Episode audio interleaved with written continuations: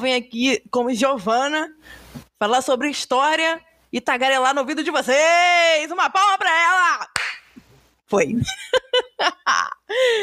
Então, gente, uma boa noite, uma boa tarde, um bom dia. Eu espero que seu dia seja maravilhoso. Se você está escutando isso agora, eu te desejo as melhores coisas para o seu dia. Se, não importa se ele esteja acabando ou se esteja começando, ou se esteja no meio também, não importa. Eu, eu não diria que eu sumi, porque eu tenho postado outras coisas. É... Não sei se vocês têm escutado as minhas histórias, né, os meus contos. Estou postando sobre Cartas de uma Jovem Dama e os Bradleys. Yeah! Eu. Esse é um. Um segredinho meu que eu particularmente escrevo, principalmente romance de época. E aqui no no podcast, né, eu vi uma forma de eu conseguir mostrar para o mundo meus escritos de um jeito que eu gosto, de um jeito que me dá muito prazer, mais do que só postar na internet. Eu gosto muito de escrever, mas eu também gosto muito de falar e ler. Então eu juntei os três, entendeu? Tipo, pá! E aí eu comecei a postar é, esses dois contos para vocês. Eu tenho livros, então eu provavelmente tenho planos, né? Eu tô começando a me adequar, a entender muito essas questões de edição e tal, para começar a postar meus livros. Eu espero que vocês gostem de verdade, porque tá sendo muito legal fazer. E agora eu voltei para falar de história, história mesmo. Eu dei um break aí, porque dezembro, né, e meio início, meio início de janeiro, assim, foram bem, bem turbulentozinhos. Não sentido de ruim, mas assim, não para, é final de ano, é Natal, é ano novo, não tem. Eu fiquei, tipo, eu falei até pro meu namorado, eu falei, gente, foi meu namorado, né? Eu falei, amor, não vou também, tipo, fazer correndo, fazer uma coisa mal feita, né? Então, hoje que eu consegui sentar, fazer bonitinho, eu vim aqui falar com vocês. Muito feliz. É... Bem-vindo para quem tá me conhecendo a primeira vez. Eu não sei, eu só tô falando. Vai que a pessoa pega aleatoriamente, não é? Então, seja bem-vindo. Quem já me já me escuta aí, meu namorado, um beijo pro meu namorado maravilhoso que me escuta, meu irmão, todo mundo que me escuta, muito obrigada. De verdade, nossa, tô me sentindo a Madonna, a Beyoncé. Meu Deus do céu. Mas estou de volta. Estou de volta para falar sobre coisas muito legais. Eu não vou falar ainda sobre Eduardo III, que é o rei que viria logo em seguida do que eu fiz do último, que eu particularmente não lembro, eu tô falando sincera. Eu não vou pausar isso aqui e ir lá procurar. Ah, ah, tá aqui no caderninho. Ah, vamos lá. Tarana, vamos lá. Tarana. Eduardo II, é verdade, gente. É, eu gosto de manter a real aqui é, tecnicamente Eduardo II e Eduardo III, né? Eu já fiz Eduardo II. Eu não fiz Eduardo III porque Eduardo III é um rei muito importante para mim, tanto e para as coisas que, que vão se desenrolar depois, que é a Guerra dos 100 Anos e a Guerra das Duas Rosas. Ele vai começar a Guerra dos 100 Anos e a Guerra das Duas Rosas são com os descendentes dele. Então, assim, o rolê é mais embaixo. Então, eu falei, para, senta, respira, que as coisas não vão simplesmente sumir no ar, porque você não vai fazer o episódio do Eduardo III agora. Ele tá. Eu já comecei até a, falar, a, a fazer. a pesquisar sobre ele, desculpa. Mas eu ainda não tô 100%, ainda tem que pegar algumas coisas. Então, por enquanto, a gente não vai falar de rei tá? Mas não significa que a gente saiu do medievo e saiu de, de nobreza, ok? Particularmente é um assunto que eu gosto muito de estudar. Acho que vocês já perceberam isso, né? Eu comecei o, o podcast só falando de rei, ainda mais inglês, né? Britânica comigo mesmo, adoro. E hoje eu venho aqui falar sobre nobreza, sobre títulos nobiliárquicos, né? Sobre essa hierarquia. E depois eu vou falar um pouco sobre a nobreza inglesa, né, sobre a nobreza britânica, que é a que mais me chama atenção, a que mais me interessa, e a que eu gosto muito de colocar nos meus livros, nos meus contos. Então, por exemplo, os Bradley é de uma nobreza britânica, né, inglesa. Então, assim, é, é, também para situar, meu namorado falou, pelo amor de Deus, me citou, que eu não, sei, não tô entendendo o que é Duque Barão, porque para mim é, é, simples, é normal, é natural saber a hierarquia das coisas. Mas tem gente que não. Eu, particularmente, acho o assunto muito, muito é, interessante e rico, cheio de coisa para se falar. E eu estou aqui para falar sobre isso hoje. Vamos lá. O chocolate de hoje é nada mais nada menos do que Kit Kat. Sim, Kit Kat. Nossa, só de falar já veio emoção, fiquei até arrepiada. Kit Kat é um dos melhores chocolates que eu já comi na vida. Ele é muito, muito bom. Ele traz uma alegria muito, muito genuína. E ao mesmo tempo traz uma leveza. Ele não é leve, porque afinal é chocolate, engorda. Mas ele traz uma, uma leveza na hora que você come, você sente todo aquele sabor se misturando do wafer, do chocolate ao leite, papapá, que realmente, assim, é, é, a mesma forma como eu me sinto quando eu estudo sobre isso, sobre nobreza, sobre nobreza britânica. Então, nada melhor do que pegar um chocolate que me dá a mesma sensação do que estudar nobreza e colocá-la aqui. Então, o episódio de hoje é Kit Kat. Então, você que está me escutando, para, para, para, para, para. Mentira! Meu Deus, olha o que eu falo, Jesus. É, você que está me escutando, se você puder, vá comprar um Kit Kat comer, sério. Você, vai, você não vai se arrepender dessa. Eu sempre falo isso, você não vai se arrepender, eu tô muito sério. Eu tô muito sério, real. Por favor. Por favor. Por favor. Se não, coma depois, porque você vai realmente sentir o que eu tô falando. É. é... Nossa. Uh, eu fico nervosa, porque é muito bom. Saudade de comer Kit Kat. Até porque eu não como, vou comer hoje, em homenagem ao podcast. Vamos lá. Vamos começar sobre nossos assuntos. Ah, não, antes, vou fazer aquele, aquele estilo blogueirinha. Gente, me sigam no Instagram, me sigam no Facebook, me mandem alguma coisa caso vocês queiram falar. Então aí, é, no final do ano passado, eu recebi uma mensagem, um DM de um ouvinte. Eu fiquei muito feliz. Eu falei, ah, que legal! Ele gostava muito e tal. É, acaba sendo um grande incentivo, né, pra gente que começa e que não tem também muito público, porque eu de fato não sei para quem eu tô falando. Eu sei que eu tô falando pro meu namorado, isso, isso com certeza. Entendeu? Até porque se não escutar, a gente tem mentira, amor, eu te amo, né? Não vou terminar com você, não. Você pode não, você não precisa escutar. Mas assim, é, eu não sei quem me escuta mais, né? Então, assim. Se você quiser falar comigo, se você quiser falar, olha, eu te escuto, olha, eu tenho ideia para isso, olha, eu tô gostando dos seus contos, achei interessante. Eu também, eu não gostei não, fica só a história. Pode falar também, entendeu? A vida é assim. Tem gente que gosta, que não gosta né? Estamos aqui para ser feliz. E é isso que eu tô fazendo aqui. Eu tô sendo feliz com esse podcast. Então é isso. Então me sigam no, Instagram, que é Elizabeth Margot Underline, e no Facebook também é Elizabeth Margot, né? Elizabeth Margot é meu pseudônimo, vamos dizer assim. Eu comecei a escrever usando esse nome e eu não, não consigo abandoná-lo.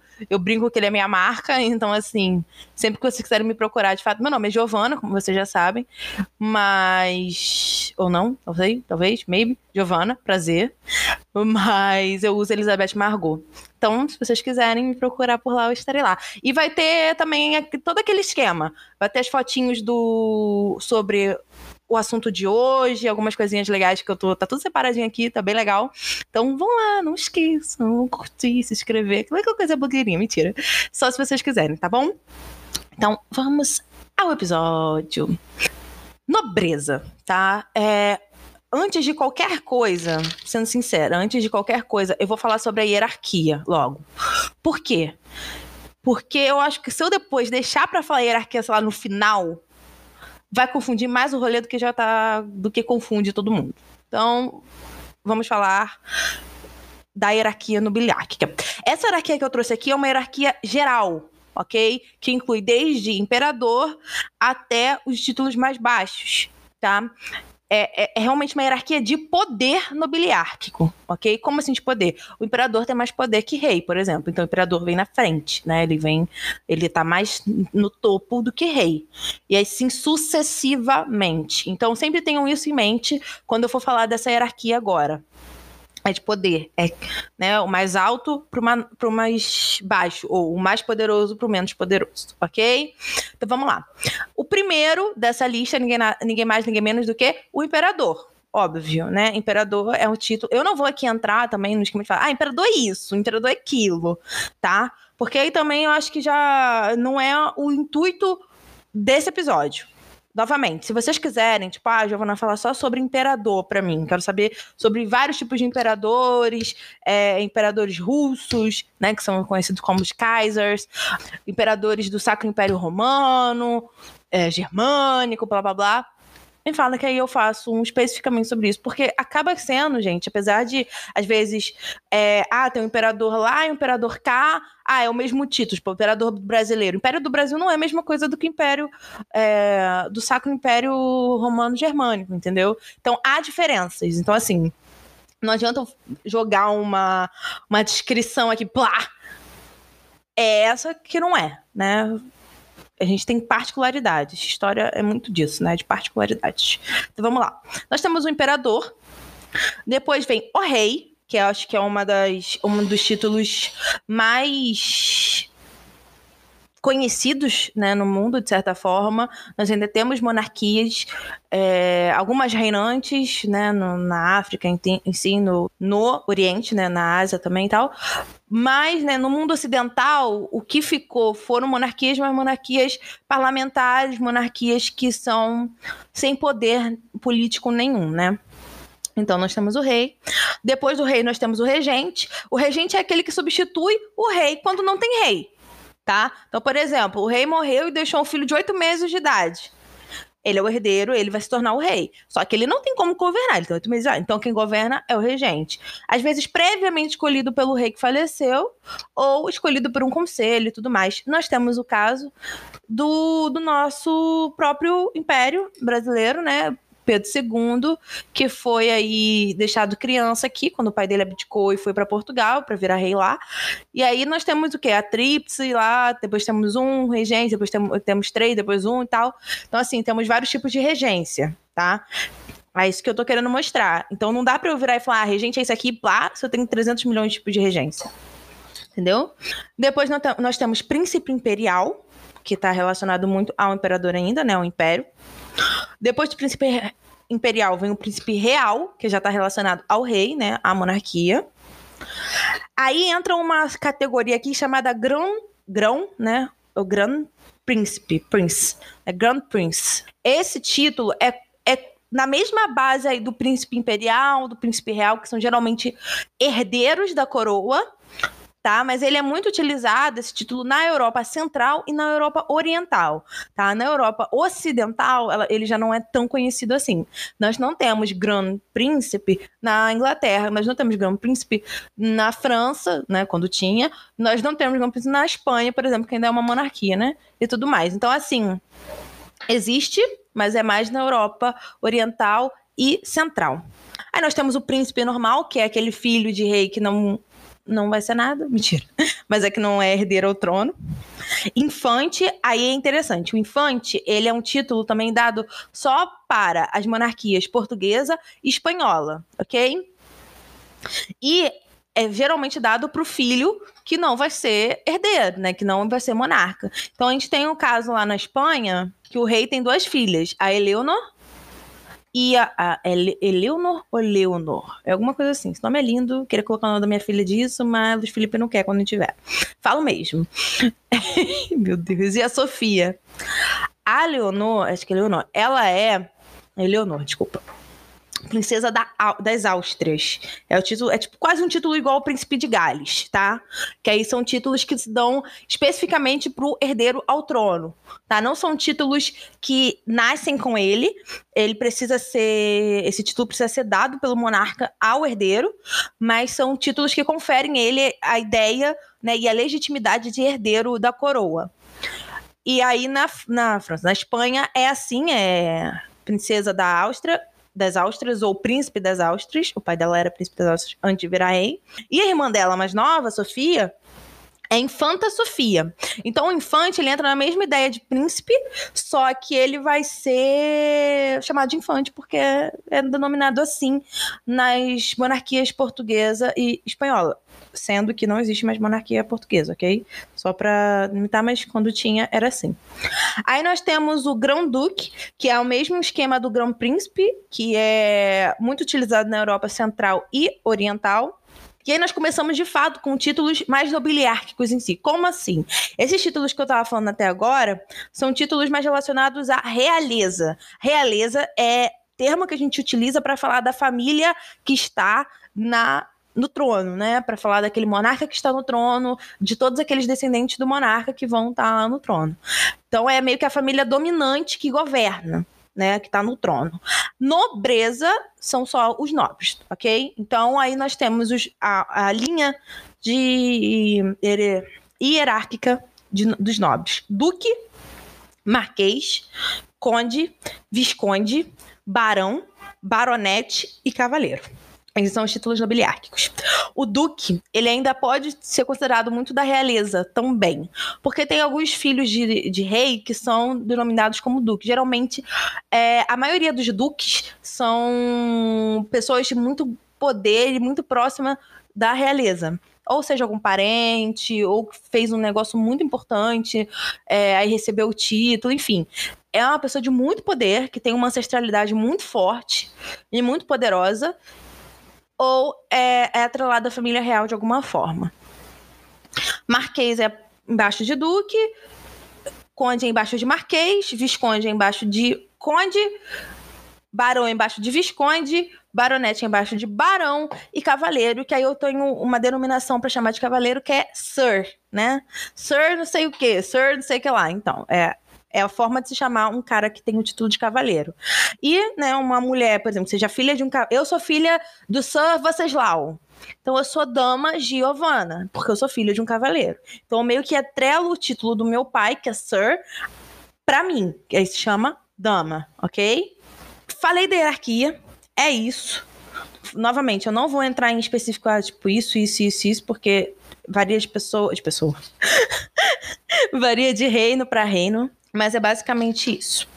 Tá? E agora eu vou entrar de fato no significado de nobre, né? Do significado de nobreza. Primeira coisa que a gente tem que entender é o significado do nome.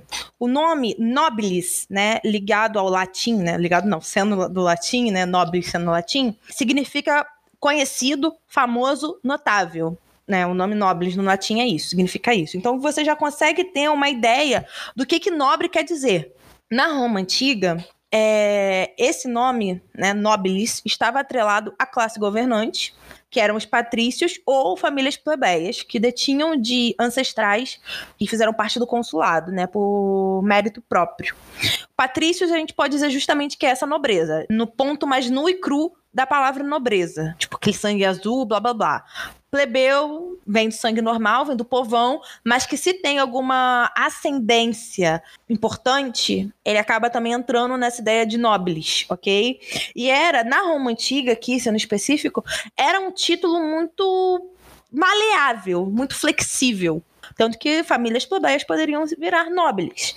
Mas é só para entender como aquilo funcionava na antiguidade. Porque, assim, quando a gente entra no medievo, muitas coisas que aparecem no medievo, elas são reinvenções do medievo. O medievo ele se reinventa muito, sabe? Ele recria muitas coisas, mas elas vêm de uma origem. Né? Aí eu, por isso que eu trouxe esse pequeno, essa pequena origem da, da antiguidade para mostrar que existia esse tipo de coisa por lá. Na Idade Média, a gente já vai ver esse nobre, né? Esse nobilis, ou nobre, podemos falar assim, como algo mais fixo. Porque na Idade Média nós temos umas estruturas muito fortes, muito estruturadas, que quase não, não mudavam, né? Praticamente eram imutáveis. Então, assim, aí você já vê o, paradigma, né? Você vê a ambiguidade entre Idade Média e Antiguidade. É um dos, dos pontos principais para separar as duas épocas, as duas eras. Aí, nesse ponto, o nobre ele vai ser o cara que mantém o feudo. Né? Óbvio que sob vassalagem é um rei ou é um nobre mais alto. Eu ainda não falei, não fiz episódio só sobre vassalagem e suzerania, suzerania e vassalagem. Vou fazer, fiquem tranquilitos, que isso vai rolar, já tá. Que eu já fiz um, uma lista das coisas que eu vou fazer. Vai, vou falar, porque realmente é bem necessário falar sobre isso. E aí, fazem, é, eles tomam conta desse feudo sob uma vassalagem, ao monarca ou um nobre maior do que eles. E ali é que passa a ser hereditário esse título nob nobiliárquico e passa a ter, além de ser hereditário, passa a ter privilégios e reconhecimento do rei, do monarca com isso. Então é na Idade Média, de fato, que o nobre que a gente conhece, né, hoje, que viveu aí muitos séculos na época moderna e tudo mais, passa a ser estruturado ele vai passar a ser hereditário, o título vai passar a ser hereditário, ele vai estar ligado à terra, ele vai ter privilégios reconhecidos pelo monarca, e todas essas questões que a gente já conhece, que a gente aprendeu lá na escola. Então, é aí que a gente, que é na Idade Média, que o nobre vai de fato ser estruturado, ok? Ah, na Idade Moderna, né, na época moderna, a gente já atrela a nobreza à classe mais alta, entre aspas. Não que na Idade Média não fosse a classe mais alta, era, sempre foi. Só que na época moderna, a gente já não tem, por exemplo, saques né, medievais, guerras medievais, lutas medievais. Então, esse nobre, ele vai ter importância, ele vai continuar tendo a importância dele, só que ela vai ser o interesse dela vai ser virado. Ao invés de ser um interesse ligado, por exemplo, às guerras, a feudo, mananã, vai ser voltado para a sociedade. Eu sou nobre, eu tenho prestígio e privilégio social e, consequentemente, econômico né? Porque na época moderna a gente não pode desatrelar economia e sociedade. Né? Mas eu, aí eu não tô entrando na, nos sistemas que Marx criou, pelo amor de Deus, não tô entrando nisso, tá? Então, assim, é nesse aspecto que entra na Idade Moderna, tá? Social. Na Idade Média, eu não posso dizer pra você que tem uma sociedade na Idade, Moderna, na Idade Média. Tem, mas só que o que acontece? Aí entra num, num, numa questão complicada. Na Idade Média, a gente trabalha muito com privado. Não existe um meio público. O rei, quando ele é rei, ele é rei de algo que é dele privado. E ele é rei porque ele faz laços né, de dependência com outros, com outros nobres que aí o tornam forte. Porque esses nobres vão responder a ele. Hum, vão dever, tipo, fidelidade a ele, né? Como a gente viu aqui, que é, tomam conta do feudo, mantém o feudo por causa da, da sob vassalagem. Então, tecnicamente, o tesouro real, o tesouro do monarca, é particular, não é público. Isso vai passar a mudar quando a gente começa a ver os fiscos, ok? Não que não existe fisco na Idade Média, existe. Mas assim, a gente tem que dar delimitações corretas. Não é por causa disso que eu vou virar para vocês e falar assim: ah, não existia um Estado medieval. Para mim existia sim um Estado medieval. Isso já é outro aspecto que tem que entrar.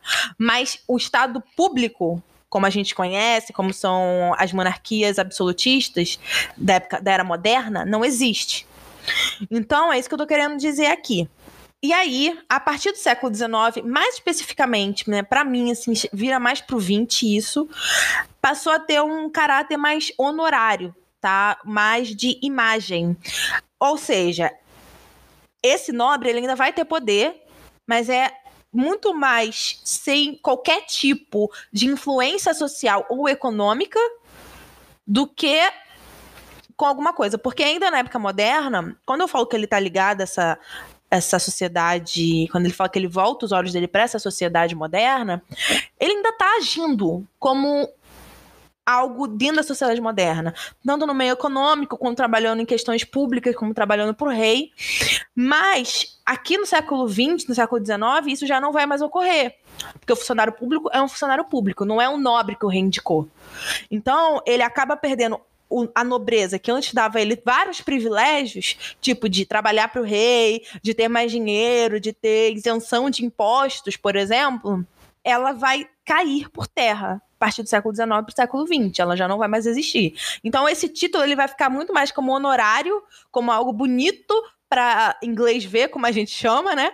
Do que para algo que funcione como um movimentador de peças dentro da sociedade tanto socioeconômica quanto sociossocial. O nobre, ele é histórico-social e socioeconômico. Essa nobreza, ela tem esses dois pontos. Agora eu quero que vocês entendam uma coisa. Não pode ser nobre só quem é, tem poder socioeconômico. Mas só pode ser nobre quem tem histórico social. Como assim, Giovana? Histórico social demonstra o quê? Uma linearidade, né? Uma hereditariedade, uma ancestralidade, tudo isso. Isso mostra que aquela família ela existe, ela está fazendo parte daquela sociedade e já fez feitos para a sociedade há muitos anos. Então, por isso é que ela detém o título de nobre por que, que o socioeconômico não está atrelado a nobre? Tipo, eu não posso ter um nobre só rico. Calma que eu vou chegar, eu já sei que vocês vão até questionar, calma. Eu não posso ter um nobre só rico, porque ele não é nobre. Porque nobre tem história. Vocês estão entendendo? Nobre tem história. Nobre não tem só dinheiro. Nobre tem história. Por isso que tem muitos casos de vários nobres com títulos até hoje falidos. Muitos casos antigos de nobres que faliram, mas continuaram com títulos. E continuaram muito bem posicionados na sociedade. Aí não entrando no mérito que sociedade era essa e tudo mais. Então, o que eu quero dizer aqui? Nobre, geralmente, nobreza, tá ligada à história. E não só a dinheiro. Até porque, tecnicamente, nos primórdios da nobreza, principalmente na época medieval, era ligada à terra. Terra era o ouro, entre aspas, né, daquela época. E não moedas. Então, esse é o ponto. Aí você olha pra mim e fala assim, mas tem gente que compra, tem gente que recebe é, por honras e tudo mais. Eu viro pra você e falo assim, sim, Verdade, sim, tem gente que faz isso realmente. Porém, isso é uma prática atual. Tá? Antigamente, quando existia essa compra de título, todo mundo ia falar: cara, você comprou esse título, você não tem. Tá todo desmerecido o rolê. Agora isso não tem mais, se a pessoa comprou ou não tal. Mas antigamente era assim, tipo, do papo de você comprou título, você não merece meu respeito. Só merece meu respeito aquele que tem o título há zilhões, zilhões, zilhões de anos. Por isso que muitas famílias, né, é, na virada do século XIX para o XX, muitas famílias inglesas que estavam perdendo fortuna casavam com magnatas americanos ricaços, ricaços americanos, né, na virada do século para século, na virada do século porque o cara tinha o dinheiro e aquela família ela não tinha o dinheiro, ela tinha a história, ela tinha o título. E aquilo era o ponto alto na sociedade. Aí que o cara fazia? O cara queria ter justamente aquele ponto alto na sociedade. E ele, se ele comprasse o título, ele ia ser considerado um merda. Então é mais fácil casar com a filha do, do barão falido, não falha o cara, né? Consegue restaurar o patrimônio do, do sogro, né? E quando o sogro morrer, ele vai pegar o, o título para ele. Todo mundo fica feliz. Ele fica um barão de uma família riquíssima, é, de uma família antiguíssima, com dinheiro. Então, é, é nesse aspecto que eu tô dizendo que nobre, ele é histórico, mas ele não é econômico. E aí, ele tem algumas palavrinhas atreladas que eu acho que se eu falar vai ficar um pouco mais claro para vocês. Por exemplo, o nobre ele tem renda, ele tem bens, ele tem estilo de vida. Ele é hereditário, ele é homem, ele é legítimo. Nisso, eu viro para você e falo assim: é uma riqueza originada de propriedade. E aí, o que significa isso? Significa que esse nobre, que esse cara, ele não vai trabalhar. Ele vai viver a partir daquela propriedade, daquela terra que é uma riqueza. Então, se ele tem uma riqueza, ele não trabalha. Ele vive da riqueza. Não tem os bilionários aí hoje que não trabalham? Enfim, anyway. Então, eles vivem da riqueza deles. Não importa o rendimento que ela dá, como ela dá. Mas vivem. É a mesma coisa aqui. Só assim ele seria digno, justamente, de ser nobre, de fazer parte dessa classe dois parênteses que se unem um só e mostram outras coisas que eu preciso que são bem importantes. Serviço militar e eclesiástico não eram incluídos em trabalho, ou seja, então um nobre pode fazer serviço militar e eclesiástico. Pode não, deve, porque é, geralmente eram esses tipos de, de serviços que eram ocupados por filhos, segundo os filhos de nobres, sem serem, sem serem os herdeiros. Muita aquela história, não sei se vocês já escutaram, que era: ah, segundo filho vai virar padre. Ah, esse aqui vai virar bispo. Porque o cara não. O irmão já tinha tomado a dianteira como herdeiro e, consequentemente, dentro da carreira militar, que era de prestígio maravilhoso. Aí o cara como é que eu faço? Eu não sou segundo, não tenho nada para fazer, não vou ganhar terra, não vou ganhar nada, porque hereditário, passa tudo pro primogênito. Aí o pai falou: não, você vai virar da igreja. Vai ter terra, vai ter dinheiro também, só que da igreja.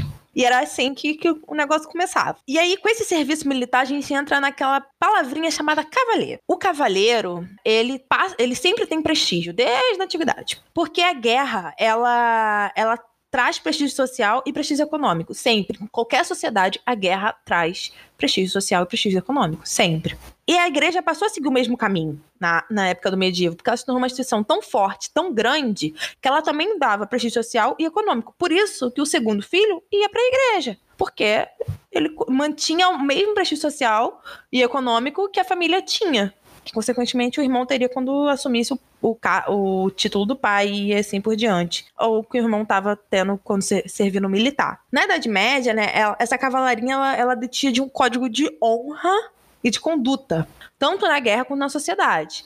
Então ela era gerida, ela girava em torno desse código de honra e conduta. Então, se você é um cavaleiro, se você tá de fato ligado à guerra ou a qualquer coisa assim, você vai seguir esse estatuto de honra, de conduta e fidelidade, tudo isso para com a cavalaria. Vai, por exemplo, a gente tem o pajem e o escudeiro, né, que são trabalhos inferiores dentro, da, dentro do, do extrato militar, eram feitos muito por filhos de nobres. Enfim, né, porque eu vejo muito, muita coisa assim, mas sempre tem aquele cara que fala, não, esse, esse aqui ah, é filho do duque tal, ah, é filho do conde tal, mandou ele para me servir. Eu geralmente isso era muito associado à vassalagem. O filho do, do nobre mais, mais fraco era mandado para servir o sucerano do pai, que era o nobre maior. Aí o garoto era página, não sei o mas ele ainda era nobre.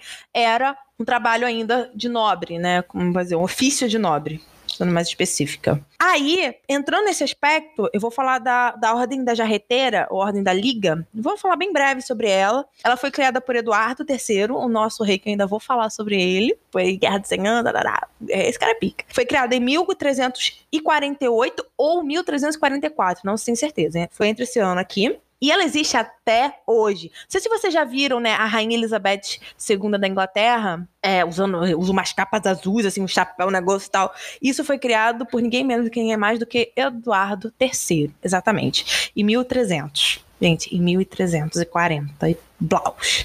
É a mais antiga, a mais prestigiada ordem de cavalaria da Inglaterra e particularmente do mundo. E é uma ordem de cavalaria. O, o tema dela, né, o sub, vamos colocar assim, o subtítulo dela é uma sociedade, uma companhia, uma escola de cavaleiros. Para você entender a quão, quão, importante era aquilo, aquilo significava dentro daquela sociedade medieval e que se manteve até hoje dentro da sociedade inglesa. No século XV, o título de cavaleiro ele, ele passa a se tornar mais abrangente. Ele passa a ser dado para civis em homenagem, em retribuição, né, em recompensa a serviços feitos pelos civis, serviços notórios feitos por civis isso gera uma atribuição de honra àquele cara. Porque, tecnicamente, plebeu não tem honra. Quem tem honra é nobre, ou cavaleiro. Então, aquele cara que vai fazer aquele serviço e aí foi um povo, não sei o que, proteger o rei de alguma coisa assim, querer, papapá, aquele cara vai receber um título de cavaleiro. Porque ele fez algo tão notório que não é da classe dele, que não é da, da, do extrato social dele, que ele vai ter que ser elevado ao novo estado social. Isso não significa que ele vai ser considerado igual ao cavaleiro filho do conde Blau. Não mas ele ainda assim é um pouco alavancado para isso. E eu tô falando século XV, século XV já é renascimento, a gente não tá mais no medievo, ok? Só para esclarecer. Aí isso leva ao título de Sir, que eu falei lá, na, lá, lá, atrás, né? Que é um derivado de cavaleiro. Esse título é geralmente usado na, no Reino Unido. Ok, até aí, gente? Ok. Então nós vamos falar sobre a nobreza britânica britânica, sobre a nobreza inglesa, que é a nobreza que mais me chama atenção, que eu mais gosto de falar, que eu escrevo meus livros baseada. Tudo isso é na nobreza britânica, na nobreza inglesa. Eu realmente gosto da Inglaterra. Muito, de verdade. Nós temos dois tipos de nobreza. Falando especificamente da Inglaterra, da, ali, né, do, do, do rolê da Inglaterra. Nós temos a gentry e o pariato. Não vou falar nem inglês pariato porque eu vou me enrolar toda. Mas vamos começar pela gentry. A gentry, ou land gentry, ou nobreza de terra, esse gentry é tipo, é gentil, bem nascido, bem educado. E nobreza de terra significa que ela tá atrelada ao quê? A terra. Vamos chegar lá. É uma classe social alta, ela é nobreza. Ela está relacionada exclusivamente à nobreza, Ponto, daí ok. E ela tá relacionada principalmente à nobreza de terra. Mais ok ainda. Calma, eu tô, tô sendo repetitivo você, mas vou chegar lá. Pois é uma classe detentora de uma ancestralidade nobiliar. Porém, ela não é da linhagem principal do pariato. Ela é dos outros filhos, ou seja, o filho de o segundo filho de um conde é um gentry, porque ele tem brasão, ele tem família, ele tem sangue nobre, mas ele não tem título.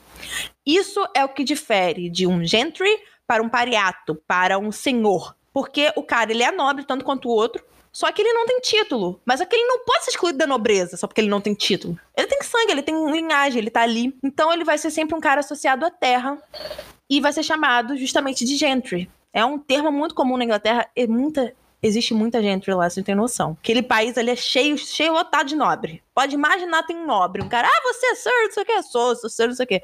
Até hoje, né, a rainha é, dá títulos de nobreza, né, Tipo, sempre tem investidura no Palácio de Buckingham, do William, ou Charles, ou a própria Princess Royal, a Anne, filha da rainha, ou a própria rainha, dão, né, o título de, de Sir pra alguém, Sir Elton John, Sir não sei o que, Sir não sei o que lá, então. Por causa disso. E aí, esse é o grande ponto da Gentry. Ela vai ser uma nobreza de terra, sim, de fato vai ser. Ela vai estar muito mais ligada à terra do que a qualquer outra coisa. Só que ela realmente nunca vai ter título. Quando passa a ter título, ela passa a ser pariata. Pariato que é o filho mais velho, que é a linhagem do primogênito, que é aquela linhagem que vai receber o título, que vai receber a fortuna do pai e, consequentemente, as coisas vão andando. Então, ele corresponde justamente a essa classe alta, o pariato, essa classe alta da nobreza que tem um título, é a hereditariedade do nome da família, ou seja, aquele filho mais velho. Ponto. É isso, gente. É isso. Não tem, não tem mistério. Gentry é nobre, que não tem título, mas que é nobre e tem terras e tudo mais. E pariato, o senhor, é aquele que tem título, ou seja, que é a linhagem principal do título, né? O herdeiro. Aí eu fiz uma, uma pequena, entre aspas, né? tabela, né?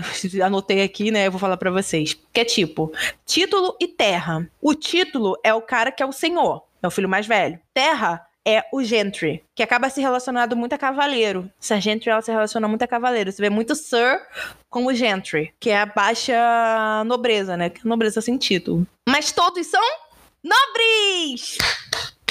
Exatamente, todos são nobres. Não importa se ele é só um nobre atrelado à terra ou um nobre de título, ele ainda vai ser nobre. Ainda vai ter a ancestralidade, a historicidade que a nobreza detém, pede para ter. Então, gente, é basicamente isso. Falei pra caramba.